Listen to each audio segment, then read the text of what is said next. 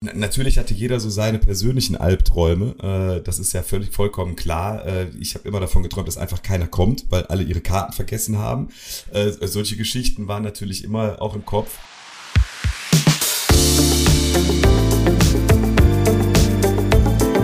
Talk mit K. Mit Sarah Brasak. Hallo, liebe Kölnerinnen und Kölner. Hallo natürlich auch an alle, die von außerhalb zuhören. Im Podcast Talk mit K unterhalte ich mich mit interessanten Menschen aus dieser Stadt. Immer im Wechsel mit meiner Kollegin Anne Burgmar. Jeden Donnerstag um 7 Uhr morgens gibt es eine neue Folge. Heute spreche ich mit Casalla-Sänger Basti Kampmann über das größte Konzert ihrer Bandgeschichte im Rhein-Energiestadion vor wenigen Tagen. 41.000 Menschen waren dabei und haben die fünf Casallas abgefeiert. Aber was ist hinter den Kulissen passiert? Wann flossen bei der Band zum ersten Mal die Tränen? Und welcher Moment hat Basti Kampmann besonders nervös gemacht? Das erfahren Sie in diesem Casala Special von Talk mit K.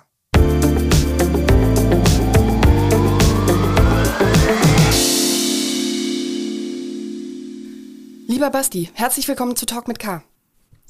Danke, dass ich hier sein darf. Du hast mit deiner Band gerade das größte Konzert aller Casala-Zeiten gespielt, und zwar im Müngersdorfer Stadion. Und ihr habt danach auf Facebook geschrieben, viele Tränen flossen und trockneten in dieser Nacht. Tränen der Freude, aber vor allem der Dankbarkeit. Und es wird dauern, bis wir Worte finden, wenn das überhaupt möglich ist. Jetzt hoffe ich natürlich, dass du ein paar Worte für dieses Gespräch findest, sonst wird es ein sehr stiller Podcast. Ja, ich werde Worte finden. Äh, es wird wahrscheinlich an der einen oder anderen Stelle noch wild abbiegen, weil wir immer noch im Verarbeitungsprozess sind. Äh, aber ja, so langsam äh, finden sich dann einige Wortstücke dann zusammen. Schön, dass ihr wieder reden könnt. Ähm, ja, es soll ja Menschen geben, die am besagten Freitagabend gar nicht in der Stadt mit K waren und darum nicht zu eurem Konzert konnten, so wie ich. Ähm, unfassbar. Jetzt muss man aber sagen, es passen ja auch nur 41.000 Menschen in dieses Stadion und nicht ganz Köln. Was dir aber natürlich die Gelegenheit gibt, nochmal zu erzählen oder zu erklären, was da eigentlich genau stattgefunden hat am Freitag. Was mich zunächst ganz grundsätzlich interessieren würde. Haltet ihr jetzt eigentlich den Weltrekord für den längsten Vorverkauf aller Zeiten, nachdem ihr ja schon 2019 alle Pferde scheu gemacht hattet für dieses Stadionkonzert im Jahr 2020, das dann ja im Jahr verschoben wurde? Da muss ich sogar ganz kurz noch einen Schritt zurückgehen. Die Karten gab es sogar seit 2018 schon. Das ist äh, und ich, ja, ich, wir müssen mal die Guinness-Redaktion anrufen, ob wir damit irgendwie in dieses Buch kommen. Ich weiß es nicht. Äh, ich könnte mir vorstellen, dass es auf jeden Fall sehr, sehr weit oben ist im Vorverkaufsmarathon. Und äh, dementsprechend ist dann auch einiges natürlich abgefallen an dem Tag, als tatsächlich wir auf der Bühne stehen durften und der Vorhang fiel. Wofür habt ihr euch in den vergangenen Wochen vor dem Konzert eigentlich die meisten Sorgen gemacht? Also vielleicht mal neben der Tatsache, dass einer von euch Corona kriegen könnte. Das haben die Jungs von Cat Ballou am Sonntag gehabt, als sie dann ihr Konzert im Tanzbrunnen absagen mussten. Das war tatsächlich dann so ein bisschen die größte Sorge noch, weil wir irgendwann äh, war man einfach so in dem Arbeits Modus und wir haben gemerkt, es funktioniert. Das Team arbeitet fantastisch zusammen und äh, natürlich war da die größte Angst, dass da irgendwie gesundheitlich was passiert und in dem Fall wäre das natürlich das böse C gewesen.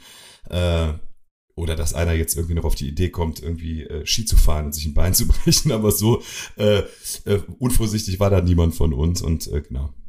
Okay, also es kann ja jede Menge anderer Dinge noch schiefgehen. Ne? Ihr habt irgendwie mehrere Stunden Konzert geplant mit neuen Songs, die ihr vielleicht auch noch nicht so oft gespielt habt und so. Ähm, also da gab es jetzt nichts anderes, wo du vorher dachtest so, ah, ähm, hoffentlich klappt das. Natürlich hatte jeder so seine persönlichen Albträume. Äh, das ist ja völlig vollkommen klar. Äh, ich habe immer davon geträumt, dass einfach keiner kommt, weil alle ihre Karten vergessen haben. Äh, solche Geschichten waren natürlich immer auch im Kopf. Aber dass jetzt bei der Show selber irgendetwas nicht funktioniert, das wäre natürlich nicht schön gewesen. Und wenn man genau hinguckt, hat natürlich auch nicht alles genauso funktioniert, wie wir uns das äh, vorgestellt haben.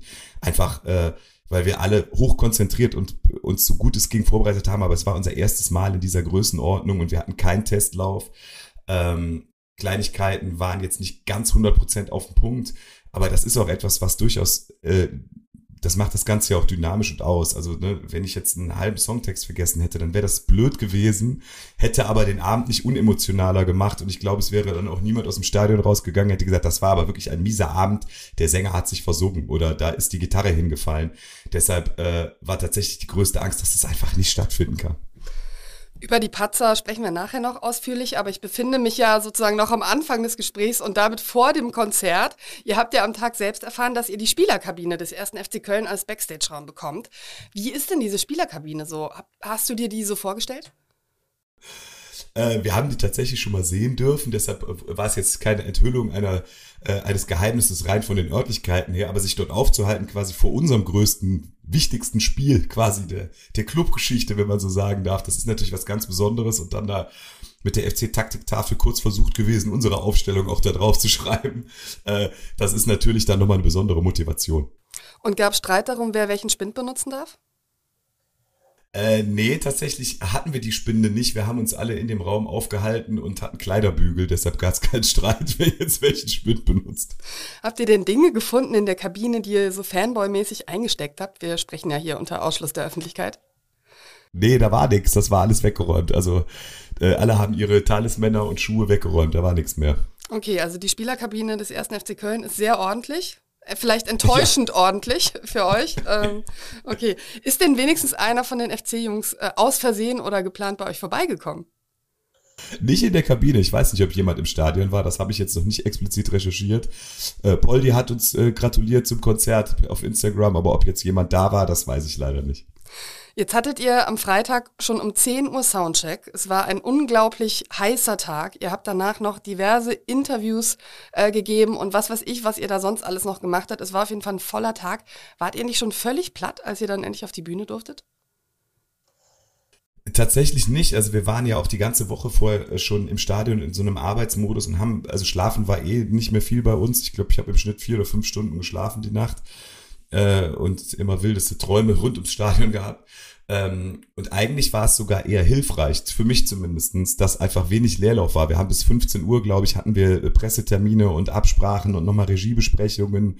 Und äh, dann war tatsächlich, dann kamen die Vorbands und dann war schon fast Abendessen und es war wirklich nicht so viel Zeit, um äh, sich Gedanken zu machen. Und das ist, glaube ich, wie äh, äh, so, genauso gut wie das ein Mittelstürmer vom Tor nicht so viel Zeit hat nachzudenken, der macht dann einfach. Und ich glaube, das war bei uns tatsächlich auch ganz hilfreich. Wie ist das denn bei euch in der Band so ausgeprägt mit äh, Lampenfieber, ähm, Versagensängsten etc.? Also da ist ja jeder wahrscheinlich sehr individuell und ich, ich weiß auch, dass man das nicht unbedingt ablegt, äh, je, je professioneller man wird, weil das ist so eine, entweder man hat's oder man hat's nicht. Wie war das am Freitag? Äh, es kam in Wellen, sage ich jetzt mal. es war phasenweise. Äh, jeder von uns fünf geht natürlich völlig anders damit um, äh, auch im Vorfeld der Proben schon, auch wie man sich auf so einen Tag vorbereitet äh, an dem Tag selber, also ich erinnere mich an einen Moment, das war irgendwie ein Vormittag, da standen dann unsere Managerinnen, äh, unsere beiden Damen äh, aus dem Büro, die das so wundervoll organisiert haben, Flo und ich äh, im Stadion und guckten und auf einmal lagen wir vier uns in den Armen und haben geheult für die Schlosshunde, weil wir einfach so fertig waren äh, und uns äh, also die Mischung aus Freude und, und Schiss gleichzeitig sich dann so entladen hat. Und das kam, wie gesagt, immer mal wieder so in Wellen. Also schlimm war es, die fünf Minuten vor dem Auftritt war es bei mir ganz schlimm hinterm Vorhang. Da war, äh, da, also da habe ich gedacht, ich kipp gleich um. Ja, es gab diverse Vorbands. Du standst irgendwann mal hinterm Vorhang und dann dein erster Schritt auf die Bühne und ein Fuß vor den anderen. Was ging dir da durch den Kopf, als du die Leute gesehen hast? es war ja so, wir haben, also diesen Vorhang, muss man sagen, kann man leider schon durchgucken. Der ist gar nicht blickdicht gewesen. Das heißt, wir sahen schon, okay, die Leute sind tatsächlich da. Äh, und wir hörten sie halt auch schon und wir haben teilweise in diesem Intro auch schon mit, mit, äh, äh mit gegrölt, sage ich jetzt mal, gesungen. Und äh, dementsprechend war man schon so ein bisschen in dem Film drin. Aber natürlich ist es in dem Moment, wo der Vorhang fällt, äh, es war irgendwie befreiend für mich persönlich, einfach weil vorher sich so viel aufgestaut hat. Es war vier Jahre Arbeiten, es war Warten, es war Hoffen und Bangen. Dann diese unglaubliche Aufregung mit immer noch, ich habe glaube ich wirklich bis eine Minute bevor es losging, stand ich hinter der Vorhang und war, kämpfte mit den Tränen irgendwie. Äh, und dann war auf einmal aber so, zack, und es war wirklich einfach befreiend. So wie, äh, ja, jetzt, jetzt, boah, jetzt können wir hier drei Stunden das einfach genießen. Ihr habt ja im Stadion auch viele von den neuen Songs von eurem neuen Album gespielt, äh, Rudeltiere. Ihr wisst natürlich, bei welchen eurer Hits die Leute ausrasten. Äh, wie fühlt es sich im Unterschied dazu an, einen neuen Song zu spielen, wo der Applaus vielleicht etwas verhaltener ist? Das ist, äh, es ist ja schön, neue Songs spielen zu dürfen. Und natürlich sind das noch keine alten Bekannten, äh, die, jeder quasi direkt äh, kennt. Ähm, aber dann hörten Menschen vielleicht auch erstmal genauer hin, weil einfach, okay, was ist das jetzt? Und wir haben eigentlich nur zwei ganz neue Songs gespielt, weil unser Album ja auch vier Jahre Reifezeit hatte, haben wir einige davon schon live spielen dürfen. Und das eine war ja Jürgen Papayai mit Echo Fresh zusammen, das andere war Sing mich nach Hus, eine ganz ruhige Nummer, die wir einfach mal gesagt haben, komm, das ist die erste Zugabe, die spielen wir ganz klein und äh, äh, das war auch sehr schön. EcoFresh ist ja ein sehr sympathischer Kölner Kollege, wie ich finde. Ich hatte den hier auch schon im Podcast. Ähm, ist auch ein sehr schönes Lied, was ihr zusammen gemacht habt. Wie kam es denn zu der Zusammenarbeit? Das war tatsächlich, äh, meine Oma hätte jetzt gesagt, Holter die Polter. Äh, wir hatten irgendwie einen Tag, bevor wir das Cover der CD, also bevor abgeben mussten, bevor eigentlich alles fertig war, saßen wir daran und das haben wir häufiger mal, einen Song noch zu finalisieren textlich. Und bei dem Jone Papayaya Song hatten wir irgendwie das Gefühl, da fehlte noch ein bisschen was. Und äh, weil es einfach ja ein Song ist, der um Diversität geht und in vielen Facetten äh, und es dann doch so ist, wenn vier weiße Männer um die 40 darüber schreiben, ist es dann doch, wir sind ja die Lernenden, aber es wäre doch schon schön, vielleicht eine andere Perspektive noch in den Text einfließen lassen zu können. Und deshalb haben wir überlegt, was können wir machen? Und Flo meinte, ey, komm, lass den Echo mal anrufen. Und der hatte just gesagt, so, ja, heute kann ich.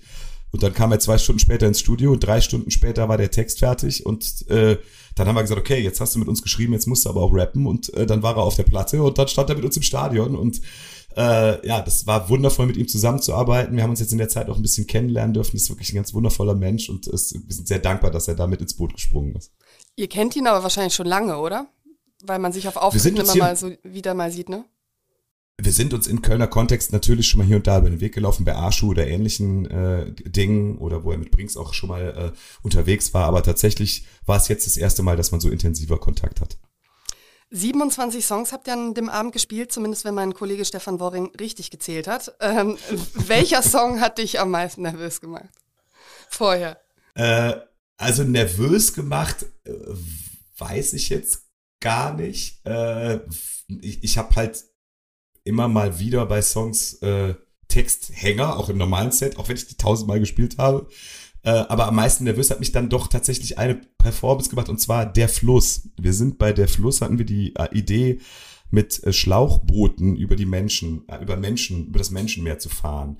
Und jetzt muss man dazu sagen, der Sebi, der äh, unser Bassist, der auch leidenschaftlicher Tango-Tänzerin ist, äh, Tänzer ist und äh, äh, körperlich auch sehr beisammen, der macht das schon sehr lange immer in dem Boot, äh, auch wirklich dann elfengleich über die Leute fahren. Äh, und ein erfahrener Kapitän bereits? Ein erfahrener Kapitän. Ja? Der, der Flo ist Kitesurfer und hat das auch schon mal gemacht. Und äh, ich habe das noch nie gemacht und wir konnten das auch nicht üben.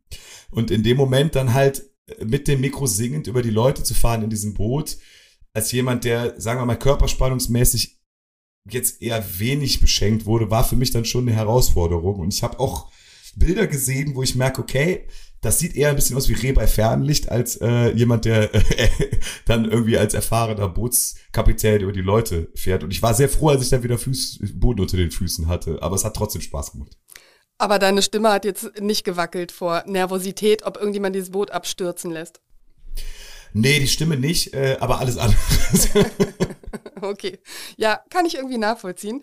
Ähm, die Fans haben ja eine besondere Aktion für euch gemacht, eine Überraschung. Vielleicht erzählst du nochmal, was war's, äh, was war dieses Ding mit dem Stadion Wahnsinn?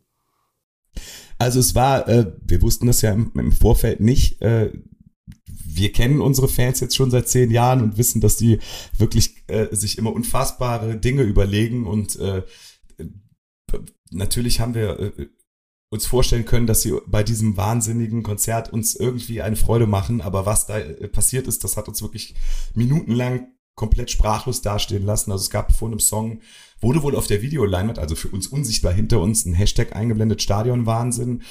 Und dann startete halt eine Choreo im Stadion. Also in der Mitte, der Innenraum hatte alles äh, Puschel und, und äh, wurde ein bewegtes Meer und die Ränge waren halt tatsächlich choreografiert. Es gab drei Symbole. War beste äh, FC Ultras Qualität. Äh, ein Herz, ein K und ein Dom auf den Rängen und das ganze Stadion war dann quasi eine Choreo und äh, wir müssen uns auf jeden Fall auch noch, und da kommt auf jeden Fall was noch mit den Menschen zusammensetzen und ihnen persönlich danken. Ich will nicht wissen, wie viel Arbeit das war, das äh, sich auszudenken und die Arbeit, das dann auch zu verteilen. Und äh, also das war wirklich äh, höchster Respekt und unfassbar, was, was da an Herzblut reingesteckt wurde. Und äh, ja, das hat uns ziemlich, ziemlich, ziemlich umgehauen. Die FC-Fans müssen jetzt also noch eine Schippe drauflegen, wenn sie das toppen wollen. das, ich möchte hier keinem zuhörenden FC-Fans nahe treten, weil da ist mit Sicherheit genauso viel Herzblut für den besten Fußballverein der ganzen Welt dabei, da bin ich mir sehr sicher. Jetzt hast du ja schon mehrfach erzählt, äh, dass ihr immer kurz vorm Heulen wart oder schon um 10 Uhr morgens auch äh, weinen musstest und so weiter. Ähm, wie war das dann auf der Bühne? Also wo hast du dann gedacht, so okay, jetzt ähm, kann ich mich nicht mehr zurückhalten? Ja, das war dann schon gegen Ende des Konzerts. Am Anfang war es wirklich einfach so eine Euphorie und Energie, die uns da rausgetragen hat. Und äh, natürlich bei dieser Stadionaktion waren wir absolut sprachlos und auch emotional sehr, sehr angefasst. Aber wir hatten tatsächlich ja schon viele emotionale Tränen vor dem Konzert alle vergossen und haben auch vor, irgendwann kurz vor dem Konzert meinen so, ja krass, jetzt es, es geht besser gerade, äh, weil wir können ja auch nicht die ganzen drei Stunden auf der Bühne stehen und knatschen, das will ja auch keiner sehen. Äh, aber gegen Ende des Konzerts, also als, als das letzte, der letzte Song Kummerläve gespielt wurde und die Leute äh, das ganze Stadion das gesungen haben und dann es dann auch zu mir sind Ains ging ganz zum Schluss, äh, äh, da, das war dann schon nochmal sehr, sehr hart und da waren wir auch alle, da waren die Tränen mindestens in den Augen, aber eher auch auf den Wangen, weil es einfach, ja, es ist also das, das wir innerhalb von diesen zehn Jahren, von, der, von, von dieser Schnapsidee übers MTC äh, ernsthaft ein Stadionkonzert ausverkaufen und voll machen oder 41.000 Menschen zu uns kommen nach all den Jahren und ihre Tickets behalten haben und ähm, so da waren an dem Abend, das ist wirklich was ganz Besonderes und das war wirklich, das macht, hat uns sehr, sehr demütig gemacht. Mein Kollege Stefan Worring hat ja geschrieben, man ist mit Casalla irgendwie aufgewachsen und jetzt sind Casalla erwachsen. Fühlst du dich so? Ja, also wenn ich die Bilder sehe, schon. Ich, äh, die, die, die, vor allen Dingen die, die, die, die Gene meines Vaters, was meine Haare angeht, die sind jetzt da. Ich sag mal, der Rest der Farbe ist wahrscheinlich auch in zwei Jahren raus. Ähm, aber das schiebe ich sicherlich nicht auf den Stress mit Casala, sondern die, die, vielleicht hat die Freude sogar die Farbe ein bisschen länger drin gehalten. Und ja, äh, wir wissen, wir merken alle äh, äh, jetzt nicht nur äh, die Falten und die Haare, sondern auch äh, selber, wie es uns emotional geht, dass, dass man natürlich da irgendwie auch gereift ist in den zehn Jahren und äh, klar, das ist, das, das ist, das ist natürlich logisch, ähm, dass wir da jetzt irgendwie eine erwachsenere, eine erwachsenere Band sind. Auch wenn man im Karneval immer Newcomer bleibt. Das äh, haben wir auch jetzt noch, dass die Leute uns zum Ankündigen. Was aber auch ganz süß ist. Und trotzdem einen tollen Kindergeburtstag im Stadion feiern kann. ja, genau. jetzt kommt die Pubertät, jetzt wird's schwierig. Genau. Ähm, es gibt viele tolle Fotos von euch von diesem Abend, die man sehen kann. Und es gibt ein sehr schönes, wo du dem Flo einen ziemlich fetten Kuss offensichtlich gibst. Ähm, man kann es nicht genau sehen, weil es kein Video, sondern ein Foto. Ähm, was war das für ein Moment? Oder macht ihr das ständig? Nee, das war tatsächlich äh, äh, ein äh, uniker Moment. Wir hatten eine Kisscam an dem Tag im Stadion und wollten ein bisschen die Emotionen der Leute auch mit, mitbekommen. Und weil ja vielleicht nicht jeder weiß, was eine Kisscam ist, haben Flo und ich das dann mal vorgemacht auf der Bühne. Okay. Ähm, wie ist die Nacht eigentlich weitergegangen nach diesem Konzert? Wild. Also wir hatten, noch, wir hatten natürlich noch eine Aftershow-Party geplant. Also nach so einem Konzert muss man das auch machen. Und äh, es waren tatsächlich 400 oder 500 Menschen, äh, alles Freunde und Begleiter aus den, aus den letzten Jahren, unsere Familien. Und äh, ich weiß nicht, wann der letzte gegangen ist, äh, aber ich war auf jeden Fall, es, es war auf jeden Fall, glaube ich, der Morgen graute, als wir dann das Stadion verlassen haben. Und äh, genau, das haben wir uns noch gebührend gefeiert und einfach mal sacken lassen und mit Blick aufs Stadion nochmal äh, den Abend passieren lassen. Und habt ihr die Spielerkabine so aufgeräumt hinterlassen, ähm, wie ihr sie vorgefunden habt, oder habt ihr die mit den 400, 500 Leuten auseinandergenommen? Nee, nee, nee, das war schon woanders. das war schon woanders. Äh, also, äh, äh, lieber Steffen Baumgart, keine Sorge, äh, die Vorbereitung äh, aufs nächste Spiel ist nicht gefährdet, weil da noch leere Bierflaschen rumstehen. Nee, nee, also Spaß beiseite, das haben wir natürlich alles aufgeräumt. Ähm, kommt man dann von der Bühne mit so einem gigantischen Adrenalinlevel oder hat man das eher vorher? Ähm, nee, also ich, man kann natürlich immer nur, ich kann natürlich nur von mir sprechen und äh, wie man es so empfunden hat. Und aber ich glaube auch in den Augen, dass der anderen zu sehen. Adrenalin war dann erstmal weg. Ich weiß nicht, das, ich, ich kenne mich jetzt nicht bei der Körperdrogenmischung so aus, aber ich glaube, es war eher Endorphin, was dann kam. Und auch dieses Kuschelhormon hatten wir ganz dolle. Auf jeden Fall. Wir haben uns alle erstmal, alle das ganze Team, die ganze Crew erstmal gedrückt und uns auch da, sorry, wir haben nochmal geweint, ja.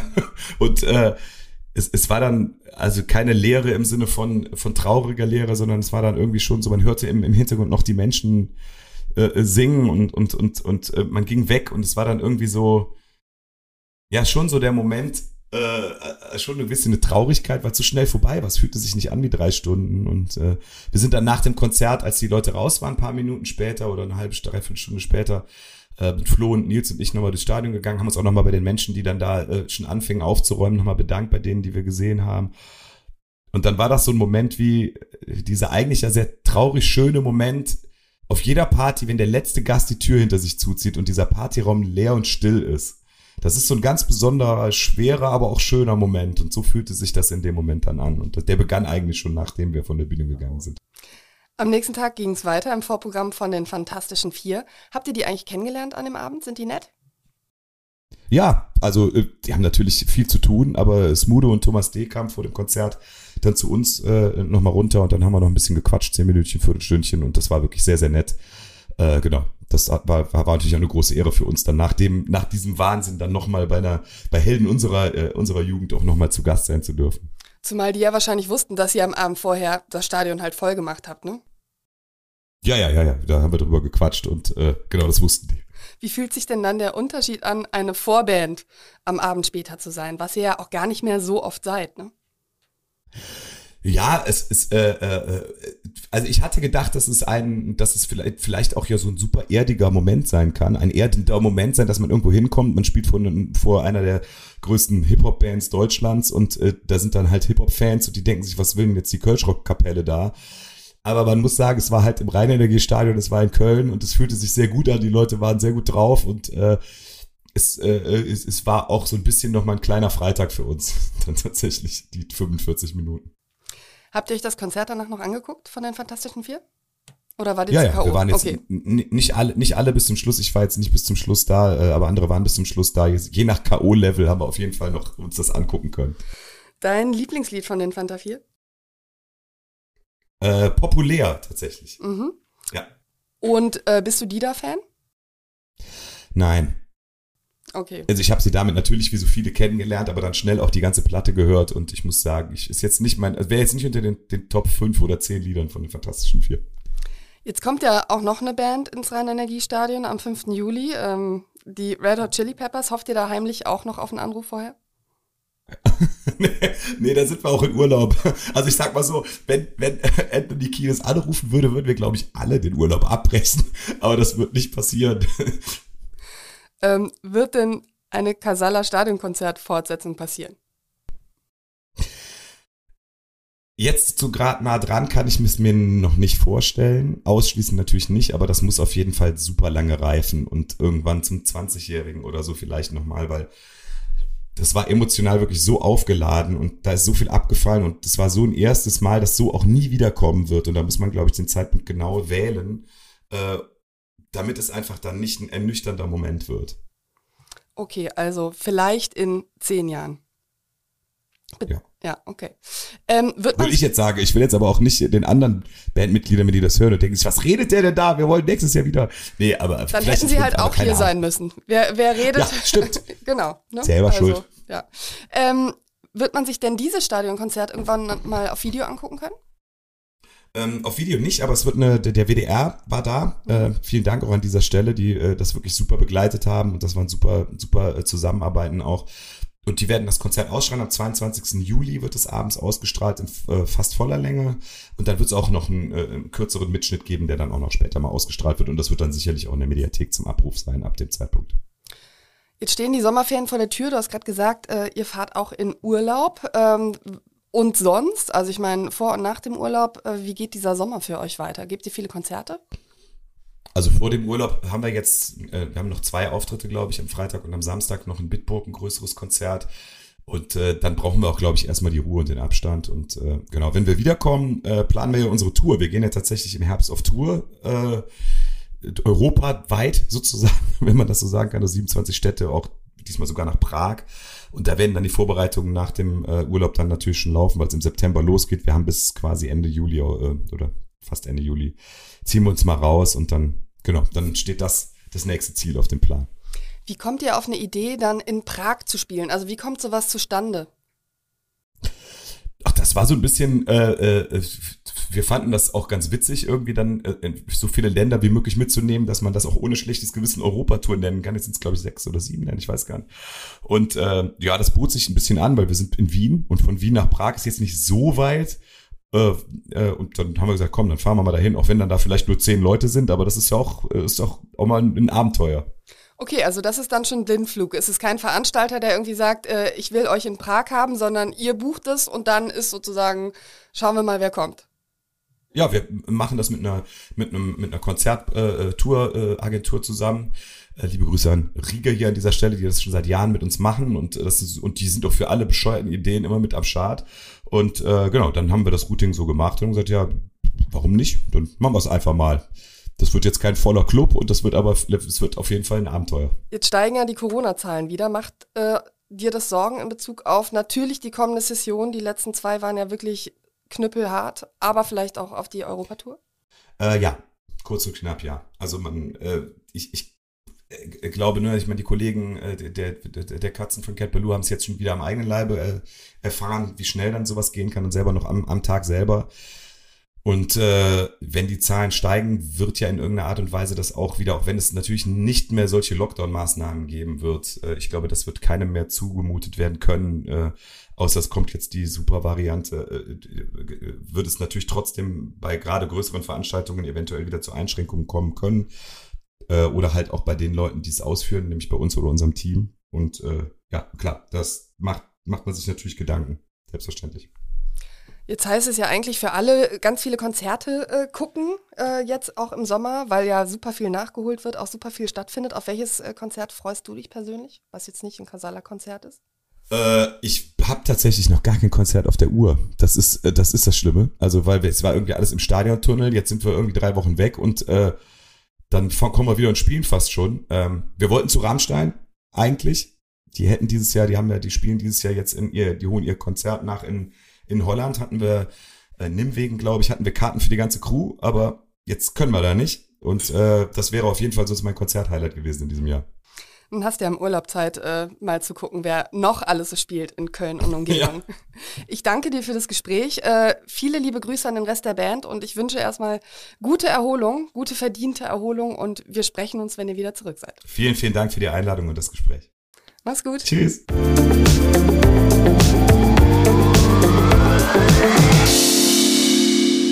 Album von Casala heißt Rudeldiere. Ich empfehle den Song Grüne Papageien mit dem Kölner Rapper Echo Fresh, ein ausgesprochen sympathischer und cooler Musiker. Freuen würde ich mich, wenn Sie dem Podcast Talk mit K bei Spotify oder Apple Music ein paar Sterne geben oder ihn abonnieren, damit Sie keine neue Folge verpassen. Ich möchte Ihnen ebenfalls empfehlen, unseren täglichen News-Podcast Stadt mit K, in dem Sie kompakt und unterhaltsam alles Wichtige des Tages aus Köln erfahren. Falls Sie Fragen haben zur aktuellen Talk mit K-Folge oder mir einen Talkgast vorschlagen möchten, schreiben Sie mir gerne eine E-Mail an sarah.brasak.ksdamedien.de. Bis zum nächsten Mal sage ich Danke, Tschüss und auf Wiederhören.